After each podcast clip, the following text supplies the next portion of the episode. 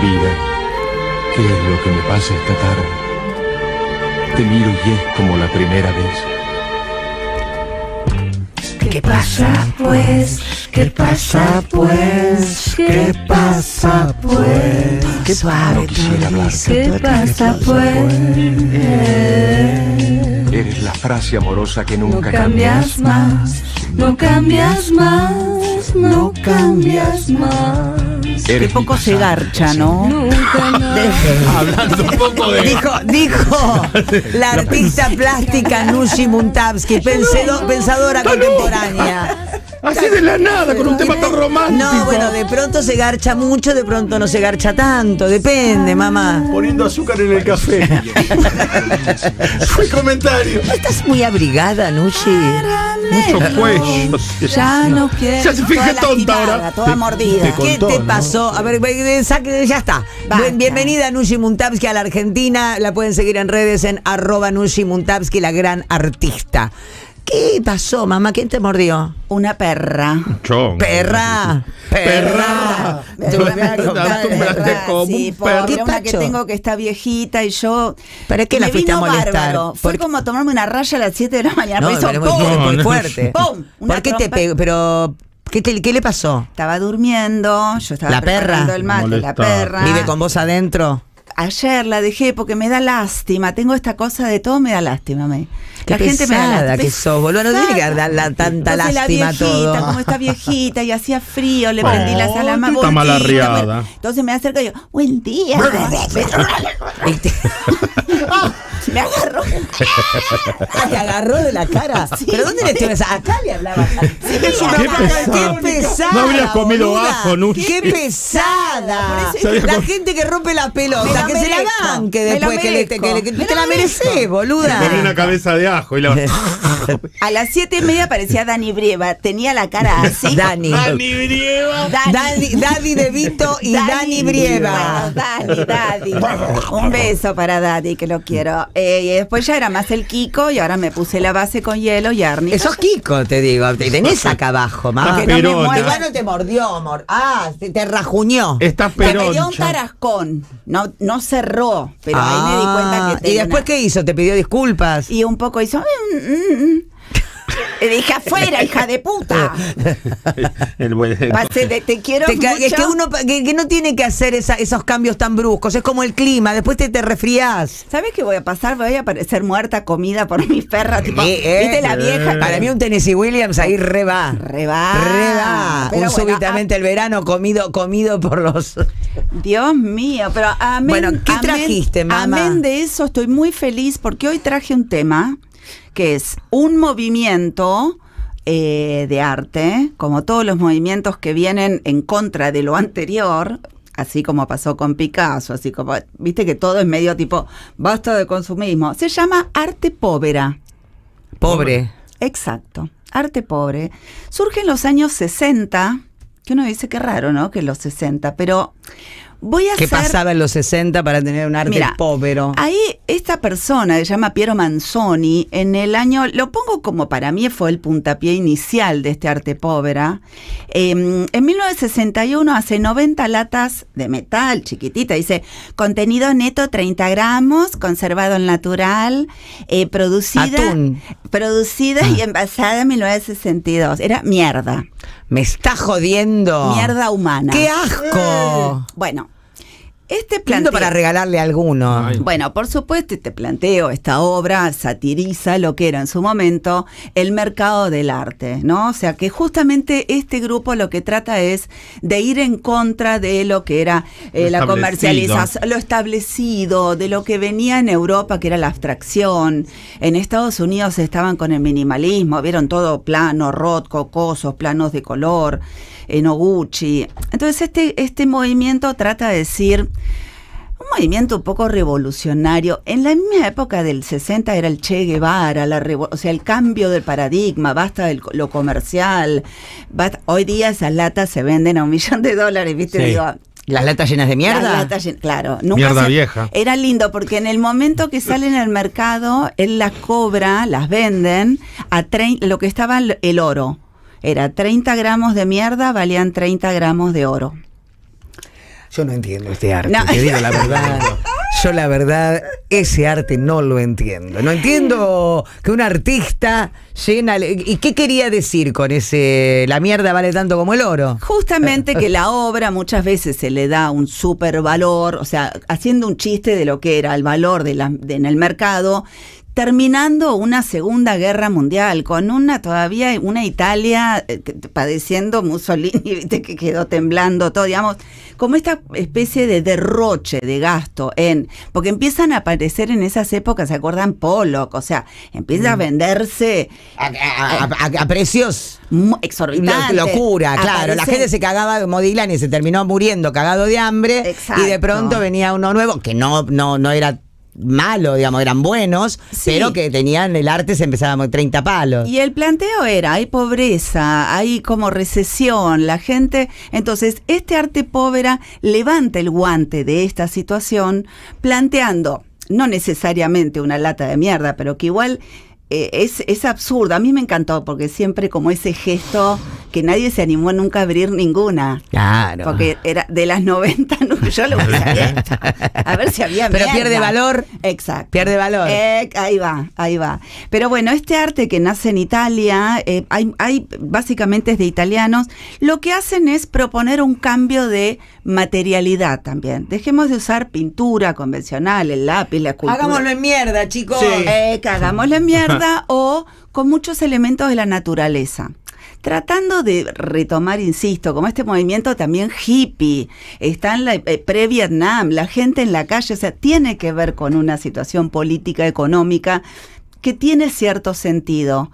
Entonces, eh, pasto, piedras, árboles, agarran, viste, cachos de tronco, tallan el tronco, o sea, pero la verdad que es muy interesante porque a la vez vuelven como una situación medio artesanal de fabricarse los propios elementos para hacer la obra, digamos. Hay varios exponentes, digo, esto que parece, porque fue un movimiento que duró 10 años, de los 60 a los 70, no es que, pero marcó para siempre el siglo XX. Porque hoy día muchos artistas, vos ves que ponen ramitas y nadie, o sea, nadie dan cuenta que es el y tiene que ver con un sistema pobre, o sea, tiene que ver con el uso del agua, tiene que ver incluso con los neones, usar materialidades fuera de los del- del- del contexto. En este marco, no sé, por ejemplo, estamos viendo en el YouTube de la negra pop de mi querida hermosa algunos ejemplos y la verdad que uno podría pensar que es todo mierda y porquería, pero hay una situación estética muy linda. Eso se llama eh, 32 metros cuadrados de agua di mare, agua di mare, que es, es- son gestos, por supuesto que están vinculados al arte eh, conceptual.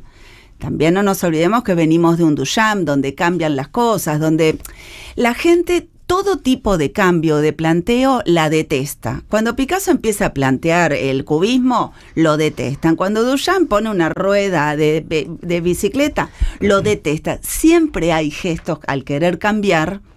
Eh, Una resistencia. Pasa en la música, pasa en, a ver, eh, pasa en la radio. Negra, cuando vos empezaste a putear en los 80 en la Ay, radio. qué feo, putea. Eso no es radio. Ay, no, eso ¿cómo no va es radio. eso? Porque se puede, digamos, todo. Y ahora encima tira cosas. y ahora- Ay, me encanta. Me hiciste acordar a mi mamá que rompía platos. Escuche- Ahora nadie hace nada. No, no, no. No, Cuando no. tenemos algún problema lo charlamos. No, no, yo odio charlar. Yo- Che, qué lindo este libro tremendo que me trajiste. Regalo de eh, Lupe Requena Malva. Eso vamos a hablar el martes que Me viene. lo llevo para- es todo y me lo vuelvo a traer. No, esto, eso es regalo Qué para vos. No, no, no, las cosas que acabo. Pensé que era lo mismo que estábamos hablando acá. Te lo traje para que lo veas, para que el Ah, martes que viene lo ahora tengas, entendí. lo tengas estudiado. Me lo voy a estudiar todo el libro para el martes que viene. Ahí está. Todo esto estudiado para, para el martes que Ay, me encanta. Perdón, entonces, mira, No el, chocolate, importa. mira el chocolate lámpara. ¡Qué rico! El alfajor lámpara. El alfajor Jorgito. ¿No es un Jorgito? Ay, te vas a amar esa Sí. muestra. No, me encantó. Bueno, Listo. volvemos. ¿Qué pasa con el arte conceptual? El arte conceptual a veces no se entiende porque uno tiene que investigar un poco. Tiene que investigar un poco de dónde viene. Hay un artista que yo amo, se llama Joseph Beuys, alemán, 1933, guapísimo, como nos gustan nosotras grandotes. Lindo, Mm, una nalgadona. ¿Cómo está la no. señora? ¿Cómo está el artista? La artista está difícil, Está chicos. caliente igual. La el artista nombre. de- pero acá en Pero- este, hoy los oyentes no cogían en No, el- por eso, si hay alguno de esos maridos que están angustiados, que le pasa Los maridos que no garchan. Vengan a buscar a Nucci a la puerta de la radio. fila. Tengo para todo. Nétero para Nushi. Pi- Bueno, este señor, por ejemplo, eh, llamado Joseph Boy, era operador de radio, por Ah, ejemplo. mira miren, vos. Era un arese. Eh, en la Segunda Guerra Mundial trabajaba eh, transmitiendo, porque también qué locura, ¿no? Porque transmitían en el medio de la trinchera lo que iba la cosa. Él tiene un problema, un ataque, no sé dónde carajo, en la guerra de Crimea. Lo encuentran medio semi-muerte Oh. mm, los tártaros. Las personas que viven en Crimea, ¿qué hacen para salvarlo? Porque estaba desnutrido, congelado. Lo envuelven en grasa para darle calor artista? a- al artista. Lo Moribundo. envuelven, lo, moribundo, lo envuelven en una especie de fieltro, como los que se usaban los. Y lo resucitan. ¿Año? Y Segunda Guerra Mundial, o 40, sea, 40 y pico. pasadito ya 45, 46. 46, Finales. 47, claro, finales. Él tendría, aparte tenía 17 años, chiquitito. Una criatura. Bueno, ¿qué pasa con este gesto? Él lo revive en una obra. Oh. Él es un artista muy maravilloso que un día lo voy a traer El completo. nombre de él de nuevo. Joseph Boyce. Acá hay obra de él en la es. Joseph colección. Boyce. Sí, se escribe B-U-Y-S el apellido. B-U-Y-S. S. Joseph Boy. ¿Y saben qué hace? Hace una obra que amo, amo, que se llama Me gusta América y América le gusto yo, en 1974. Va a una galería, se va con un mismo fieltro, igual que el que lo rescataron, No. lleva eh, y le pide que lleven un coyote recién rescatado del desierto y se lo tiran ahí. Un coyote, un, ¿qué es un coyote? Un, un lobo.